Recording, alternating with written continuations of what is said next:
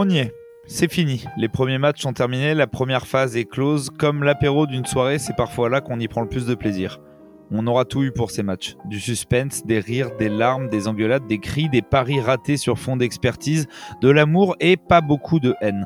Des rassemblements, des moments passés avec des gens avec qui tu ne passes pas souvent des moments, des rencontres, des débats sociétaux sur fond de compétition controversée, des cours d'histoire donnés par des potes un peu trop enveloppés par les brumes d'alcool, des souvenirs plein la tête, des tapes dans le dos, des je te l'avais dit et des putain mais quel connard. C'est un peu beaucoup ça le foot. Et finalement, peu importe le lieu, peu importe la saison, une fois le coup de sifflet final donné ou le coup de sifflet d'envoi donné, tout recommence. Même si on n'oublie pas. On n'oublie pas, surtout pas tout recommence quand même. La petite machine qui fait courir l'enfant dans ta poitrine se remet en marche, tout revient d'un coup et déborde de partout, car il y en a trop, et tu te laisses aller. Tu laisses la place à cet humain qui n'existe ni au bureau ni dans le métro. Et maintenant, la peur. Les matchs à élimination directe, le stress avant chaque match, les discussions enflammées sur tes huit conversations messenger de potes, de famille, de bureau, rien qui ne se passera plus comme prévu plus jamais, car c'est le sel de ces matchs, c'est le sel de ce sport. Tout peut arriver en 90 minutes, tout peut se renverser, même en 30 minutes, même en deux, en espérant que TF1 ne lance pas la pub. Et puis, la machine qui se remet en marche, l'enfant qui court et tous les enfants sur la planète qui prient dans des langues différentes, qui pleurent dans la même, qui rient du même son et qui parlent le même langage, celui du football. Et c'est bien l'essentiel. Une fois de plus, cette compétition est la seule capable de faire ressentir des émotions fortes à plus de la moitié de la population au même moment l'ouvrier de l'autre côté du globe qui se lève au milieu de la nuit et le cadre en double écran au milieu de l'après-midi qui se jette symboliquement dans les bras sur un but de Messi. C'est ça et c'est surtout ça le foot.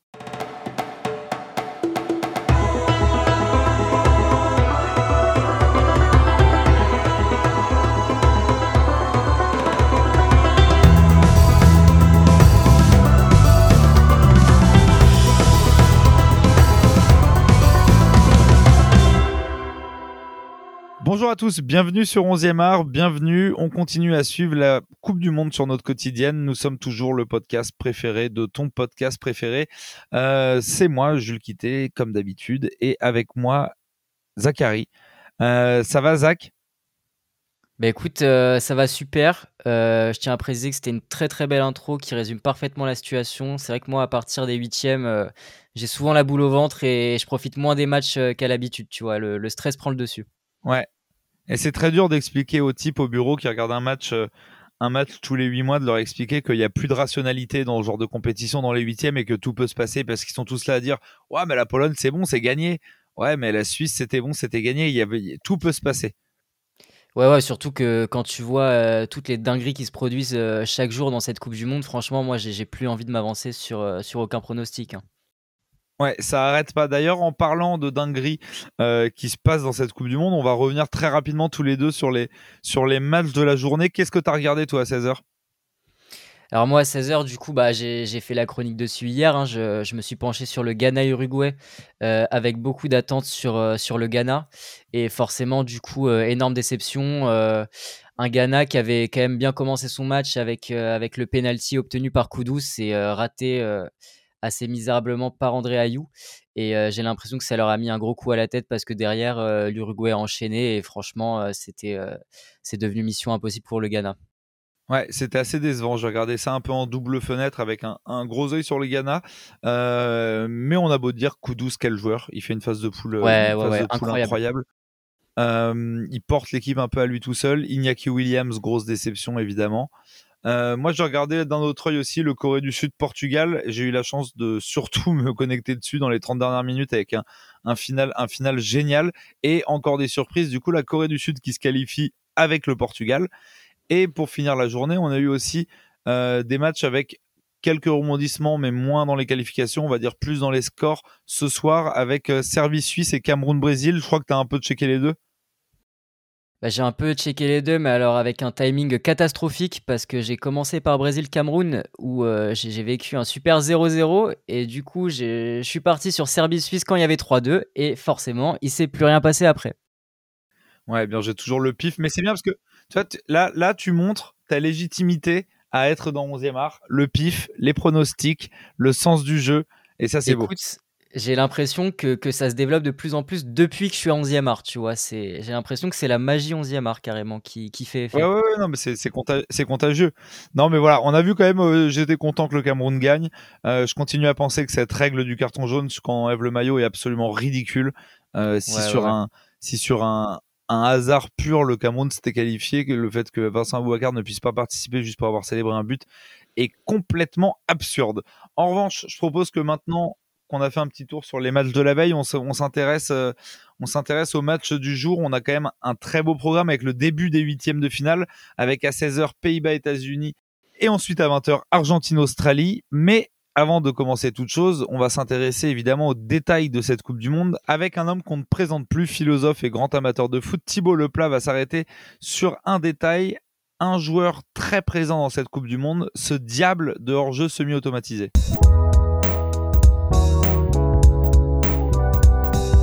Hello Thibaut, euh, première question pour commencer, c'était quoi? C'était un Kinder Bueno ou un Kinder Maxi ce matin dans ton calendrier? Kinder Bueno. Effectivement, il y a eu euh, le premier jour, je ne sais pas exactement ce que c'était, et après c'était un Kinder Bueno. On a eu, en fait, on a eu deux calendriers de l'avant, enfin un et un autre offert, et du coup, euh, ma femme m'a dit bah tiens, on va en prendre un pour papa aussi ma fille était très étonnée que ça m'intéresse à ce point. Voilà. C'est passionnant. C'est passionnant. Euh, je pense qu'on a, on a, on a peut-être perdu un peu. hâte de savoir si je vais aller au bout du calendrier. euh, tu voulais nous parler aujourd'hui euh, de, des hors-jeux semi-automatisés. Oui, alors on, a, on nous avait promis une nouvelle manière d'être infaillible, encore raté.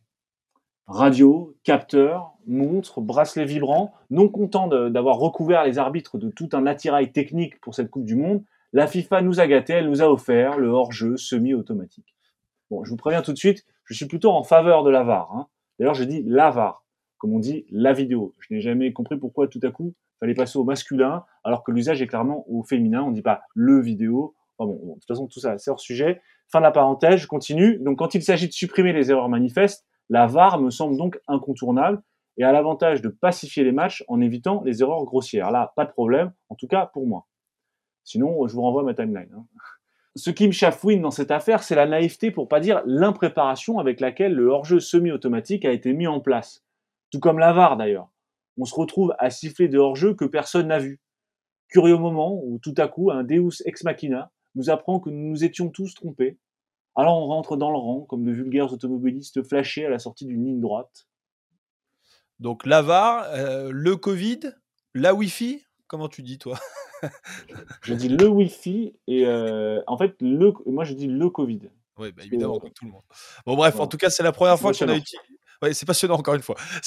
En tout cas, c'est la première fois qu'on a eu en Coupe du Monde, euh, qu'on a en Coupe du Monde ce genre de dispositif. Et la FIFA en a l'air assez contente d'ailleurs, à part quelques petits couacs. Alors, petit point règlement. Je rappelle que la règle du hors-jeu est une règle humainement inapplicable. Regarder deux points en mouvement éloignés de plusieurs dizaines de mètres l'un de l'autre, et ce, simultanément, est impossible à un seul œil humain. Et pourtant, la loi 11 existe depuis 1886 au moins. Et c'est la raison sans doute pour laquelle la FIFA a cédé avec empressement aux offres commerciales des entrepreneurs de l'infaillibilité. Un peu comme ces concept stores dont on ne sait toujours pas de quel concept ces magasins se réclament, ou comme ces gadgets qui finissent à la poubelle le lendemain de Noël. Les génies de la FIFA se sont dit, eh ben voilà, vu que l'œil humain n'y arrive pas, on va acheter des robots et on va les payer très cher pour que des gens en plus nous disent que c'est formidable et on résoudra ainsi le problème millénaire de la perception visuelle et de l'interprétation. L'arbitrage, c'est aussi simple que la technologie, bah, fait juste y penser. Alors ça, c'est une vieille lune positiviste. On s'imagine toujours qu'on va trouver une solution technique à un problème moral. Toi, tu considères que c'est un problème moral? Pour moi, c'est plutôt surtout un problème d'arbitrage.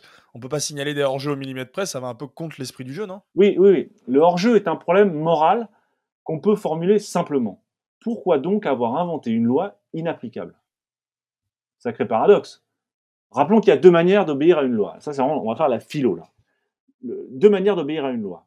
Soit à la lettre de la loi, dans ce cas, on obéit comme nos corps obéissent aux lois naturelles, c'est la loi pénale, il est interdit de tuer, donc je ne tue pas. Point. Mais il y a aussi une autre manière, c'est l'esprit de la loi, c'est-à-dire sa finalité. Ainsi, le droit de la guerre, par exemple, rend le meurtre légal à certaines conditions. Revenons hors jeu. Quelle est la nature de l'obéissance à cette règle? Historiquement, cette loi existe pour éviter que les attaquants se plantent devant les buts, comme dans les cours d'école, on voit ça souvent. Elle oblige donc au jeu collectif. En gros, la règle du hors-jeu n'est pas une règle qui interdit, c'est une règle qui oblige, suscite un comportement, ce qu'on appelle en philosophie un devoir-être. Ouais, c'est un sujet d'ailleurs qu'on a entendu parler dernièrement sur la question de la légitimité, la légalité, par exemple, sur les, sur les engagements écologiques euh, pour Total, notamment, on en a entendu parler. Concrètement, ça veut dire quoi en français? Que l'arbitre est garant du jeu, c'est ça? Exactement. Qu'on ne peut en aucun cas déléguer à un programme informatique, aussi développé soit-il, l'initiative de dire ce qu'est une situation de jeu ou de hors-jeu. Le, détail, le détail aujourd'hui, c'est un rappel assez simple. Un hors-jeu n'existe que si on le voit. Il n'est pas un fait en soi. Un hors-jeu se décide à partir d'une interprétation de l'action entière, d'où l'incroyable liste de cas particuliers listés dans la loi 11. Le défenseur, fait-il action de jeu? L'attaquant tire-t-il avantage de sa position? Corriger des erreurs manifestes, évidemment, c'est la raison pour laquelle je demeure en faveur de la. Mais réarbitrer chaque appel en profondeur, en aucun cas. Pourquoi? Parce qu'examiner à la loupe nos incertitudes ne fera que les creuser un peu plus. On voit bien, il y a maintenant des polémiques sur l'image sélectionnée. Est-ce que le ballon touchait encore la pointe du pied au moment de la passe? À force de saucissonner ce qui doit être pensé d'un bloc, l'esprit du jeu, le résultat, c'est une destruction à petit feu de l'arbitrage et du jeu lui-même. Car, ça va être un peu la morale de cette histoire, il, il en est du jeu comme de l'amour, de l'art ou de la beauté. Vous aurez beau l'examiner au microscope le plus cher du marché, vous n'y trouverez aucun fait incontestable. Il n'y aura jamais que des interprétations. Et oui, je suis complètement d'accord avec toi sur ces questions-là. Et je trouve que je trouve que c'est pas mal de rappeler un petit peu ce qu'est, ce que sont les lois. Ça pourrait être utile à certains de nos représentants politiques. Voilà, c'est la petite conclusion de, de, Jean-Pierre Pernaud. voilà. Bon, merci, Jean-Pierre. Et on se retrouve, on se retrouve demain. À demain, Jean-Pierre.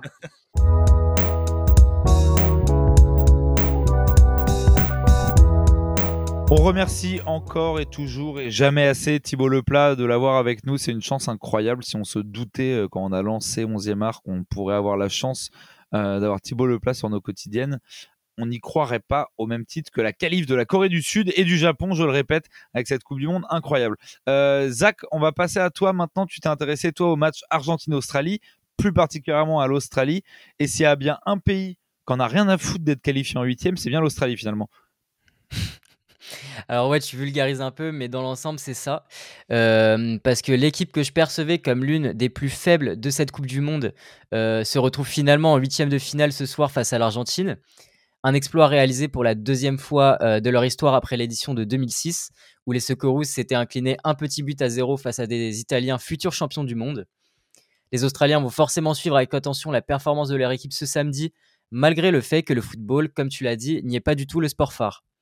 Le sport le plus populaire est en effet le football australien, aussi surnommé Australian Rules, un mélange de foot et de rugby qui se joue sur un terrain de cricket avec quatre poteaux de chaque côté. Bref, une belle galère à expliquer, donc j'invite les plus curieux à aller regarder des highlights sur YouTube. Au niveau des audiences, c'est le rugby à 13 qui domine les débats. La National Rugby League est la compétition la plus suivie au pays, et sa finale comparable au Super Bowl aux États-Unis. D'autres équipes australiennes et sportifs australiens rayonnent à l'international. En rugby à 15, les Wallabies font partie du top 3 mondial, tandis que Nick Kyrgios et Alex de Minor représentent avec brio leur pays sur les cours de tennis. Comme la France, l'Australie a d'ailleurs le privilège d'accueillir l'un des quatre tournois du Grand Chelem. J'aurais pu également parler d'autres pratiques très populaires comme le surf, le cricket ou le motocross, mais revenons-en à présent au foot. S'il n'est pas du tout la discipline la plus populaire et la plus médiatisée du pays, le football est paradoxalement le sport qui compte le plus grand nombre de licenciés, avec près d'un million deux cent mille inscrits. Pas mal pour un pays d'à peine 27 millions d'habitants.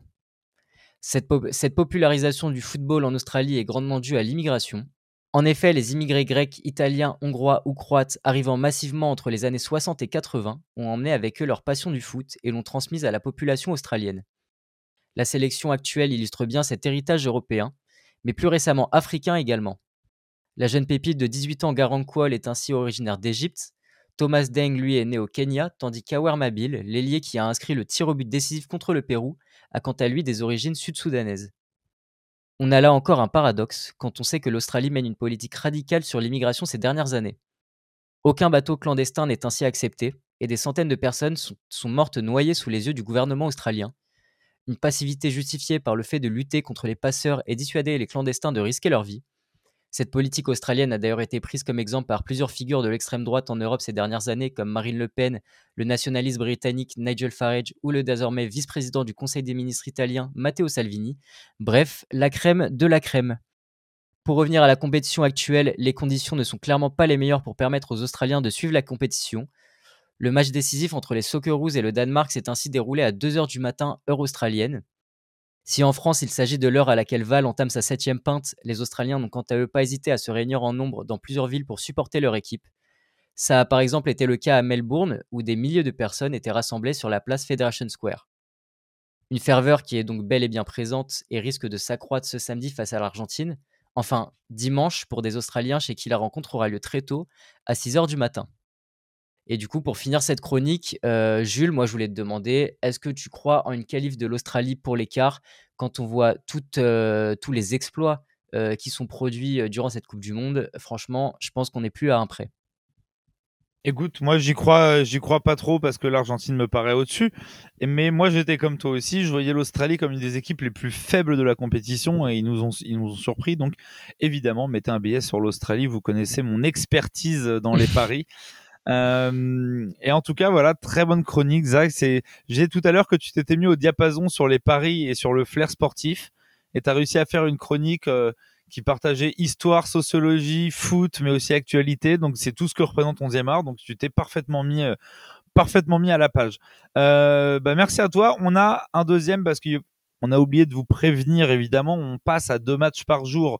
Donc vous aurez moins de chroniqueurs, moins de chroniques de l'équipe 11e art, mais on va toujours garder deux intervenants extérieurs qui vont nous faire des chroniques très intéressantes, deux experts. Et pour le match de demain, qui concerne évidemment euh, les Pays-Bas et les États-Unis, Tom est allé rencontrer Antoine Latran du compte très cool Culture Soccer pour parler de la conférence de presse de Tyler Adams et de l'engagement des joueurs US.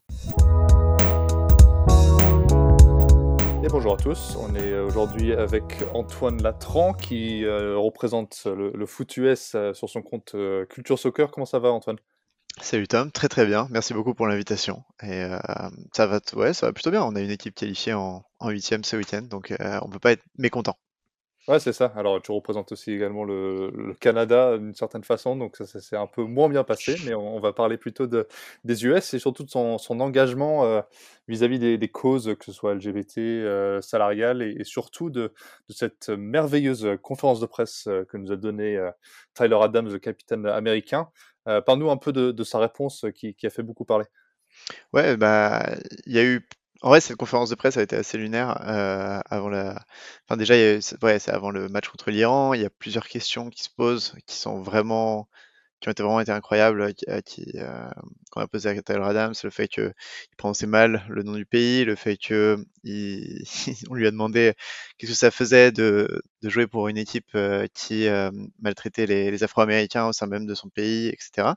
Et il a eu une confiance de maturité, enfin une on va dire une confiance, une maturité qui est assez impressionnante pour son âge, euh, parce qu'on rappelle, il est jeune, et c'est le cas en fait dans sa carrière euh, depuis le début. Il a commencé au New York Red Bulls, et déjà à l'époque, il avait une maturité sur le terrain qui était dingue quand il parlait à ses adversaires ou quand il parlait en conférence de presse, et c'est toujours le cas. Euh, c'est assez impressionnant ce qu'il a fait. Bon, il a dit que voilà, il s'est excusé quand il a mal prononcé le, le, le nom de l'Iran. Il a il a, il a dit que voilà, les choses politiques et le football n'avaient pas se mélanger, mais en même temps, il n'a pas fait non plus euh, une réponse totalement éludée de sens politique, comme on a vu d'autres footballeurs faire. C'était une réponse plutôt construite et qui était vraiment impressionnante dans, dans la façon où il allait dire que tout le monde fait des erreurs et que euh, les États-Unis avaient aussi leur lot de défauts, mais que c'était pas pour ça que euh, les États-Unis n'avaient pas à, essayer de promouvoir un meilleur message. Et c'est exactement ce qu'ils ont fait pendant toute la Coupe du Monde. il y a les réponses de Tyler Adams, il y a le fait qu'ils ont affiché un logo des États-Unis aux couleurs LGBT euh, au sein même des installations américaines pendant toute la Coupe du Monde. Ça a fait beaucoup couler d'encre euh, en termes de voilà, ils ont été accusés de pouvoir pro, propager leur, euh, leur propre valeur, mais finalement c'est un risque quand même de le faire et, et c'était un beau geste, même s'ils n'ont pas porté le brassard ou quoi que ce soit. Et puis as, ils ont invité des, des travailleurs pendant des entraînements notamment. Ils ont, il y a eu tout un débat aussi avec l'Iran sur le logo de la République islamique euh, qui est sur le drapeau iranien, qui sont enlevés de certains postes des réseaux sociaux euh, pendant quelques jours avant que ça se remarque et que euh, des journalistes reprennent l'article dessus, puis après que la FIFA et surtout l'Iran se plaignent et du coup ils les ont remis. Mais voilà, pendant quelques jours, il y a eu aussi ce petit soutien assez dissimulé, mais tout de même là, pour les manifestants iraniens. Donc ouais, non, Tyler Adams s'inscrit vraiment bien dans cette mouvance progressiste du soccer états-unien. Ouais, justement, on en a beaucoup entendu parler de, l'humilité de cette jeune génération américaine. Euh, qui se sent plus engagés que jamais. Évidemment, il y a eu beaucoup de choses quand même depuis quelques années. On parle de George Floyd euh, notamment. Et puis, euh, bah, côté football, on a eu Megan Rapinoe qui s'est beaucoup battue avec la sélection féminine des US pour l'égalité salariale. Est-ce que tu penses que c'est quelque chose qui se propage notamment dans le football, mais un peu partout dans, les sports américains, notamment en MLS Ouais, en MLS, il y avait tout un, sacré paquet euh, médiatique qui avait été fait autour de, des Black Lives Matter, justement, c'était en plein Covid. Et euh, la MLS a été un des tout premiers championnats à commencer après le Covid. Ils avaient euh, fait une sorte de bulle où toutes les équipes jouaient un tournoi pendant le Covid, en gros. Ils avaient tous mis dans la même, mêmes installations d'entraînement et fait des matchs toutes les, tous les jours, une sorte de mini-tournoi. Et au tout début de ce tournoi, ils avaient fait 7 minutes de points levés euh, et de silence euh, en l'honneur de George Floyd. Euh, Thierry Henry avait notamment participé parce qu'à l'époque il était encore entraîneur de, Montréal et il avait eu des, propos assez forts sur le sujet. donc ouais non c'est un sport qui, qui est surtout la MLS une ligue qui est très progressiste dans ses valeurs. Ils font souvent des actions pour les minorités, que ce soit afro-américaines, mais aussi asiatiques, du Pacifique, etc. Et euh, on peut aussi parler de, de la cause écologique. Les Seattle Sounders, par exemple, c'est une équipe qui est une des, seules à être neutre en climat, en empreinte carbone. Ils ont vraiment travaillé là-dessus. Et c'est quelque chose qui se propage vraiment dans tout le soccer américain. Euh, il y a des clubs dans les divisions inférieures. Par exemple, on a un qui s'appelle Oakland Roots, et qui sont du côté de la côte ouest américaine à Oakland, qui font beaucoup d'activités avec les minorités, qui ont des liens très forts avec des associations. Il y a un club aussi qui a été lancé l'année dernière, qui est dans le Vermont, donc dans l'état de Bernie Sanders, vraiment un état hyper progressif aux États-Unis, euh, qui s'appelle le Vermont Green FC et dont toute la raison d'être est de promouvoir l'écologie. Euh, tu vas voir qu'ils vont faire euh, vraiment une foulitude d'initiatives euh, pour permettre déjà aux plus démunis d'assister au match, mais aussi pour faire en sorte que leur le maillot soit 100% de, de, matière recyclée, ce genre d'action qui est assez importante, même pour un club de troisième division. et puis tu as par exemple une tension qui est arrivée il y a deux ans, qui montre parfaitement euh, les problèmes qu'il y avait euh, autour de ces questions politiques justement à MLS.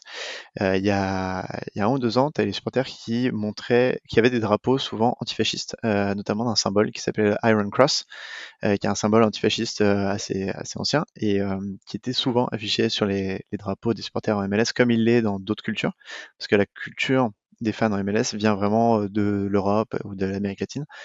Et ce logo avait d'abord été euh, interdit par la Ligue euh, en 2021, il me semble, euh, avant qu'il soit remis après discussion avec les, fans. Mais donc, ça fait vraiment ce, degré antifasciste fait vraiment partie de beaucoup de clubs de supporters en MLS.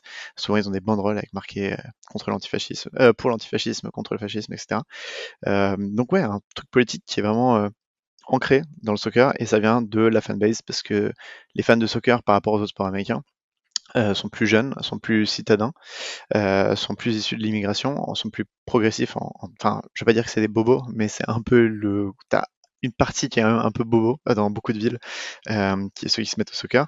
Et puis c'est un sport aussi qui, depuis les années 90, 80-90, quand il a émergé avec la NASL dans les années 70-80, pardon, c'était en pleine guerre froide et il y avait pas mal de papiers qui disaient, voilà, les, Européens et leurs valeurs bizarres avec leur sport comme le foot, là, ils nous envahissent, alors que nous, on a nos, nos propres sports qui sont euh, beaucoup plus centrés sur l'homme, qui sont beaucoup plus capitalistes. Tu avais des tribunes dans les années 70-80 de, de, journaux américains qui disaient voilà, le soccer c'est un sport de communiste, on peut s'y mettre. Donc tu vraiment toute une narrative depuis 20-30 ans qui est là-dessus. Et euh, un dernier point qu'on peut aborder, parce que tu, tu en parlais rapidement, c'est le point de l'égalité salariale. On avait l'équipe féminine, en effet, dont Yann Rapinoe, qui s'est vraiment battu pour euh, l'égalité salariale dans les primes de la FIFA. Et euh, grâce à elle, là, avec la qualification des hommes en huitième de finale, les hommes vont empocher, euh, enfin chaque équipe, les hommes et les femmes, vont empocher 6,5 millions de dollars, ce qui est plus que ce que les femmes ont remporté euh, en gagnant la Coupe du Monde 2019 et 2015. Donc, tu vois, il y a des progrès qui sont faits aussi euh, sur ce côté-là et, c'est assez beau. Oui, bah écoute, euh, contrairement à ce qu'en pense euh, Gian Fantino, le football est un petit peu politique euh, et une source de, progression dans, la société. Merci Antoine de venir nous en parler et on souhaite bon courage aux Américains cet après-midi.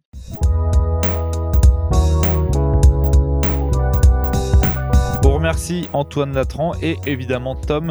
Et on remarque la maturité de Tyler Adams d'être capable de s'exprimer euh, sans trembler des genoux dans une conférence de presse de Coupe du Monde sur ces sujets-là qui sont toujours touchy, avec une réponse pleine de maturité et de, et de calme.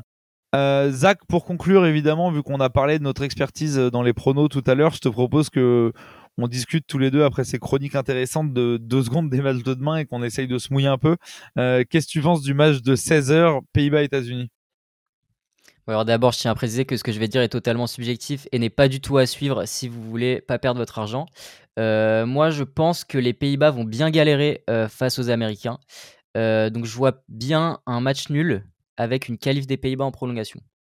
Je pense que qu'à l'expérience, les, Pays-Bas vont réussir à le faire, mais, mais en galérant comme il faut.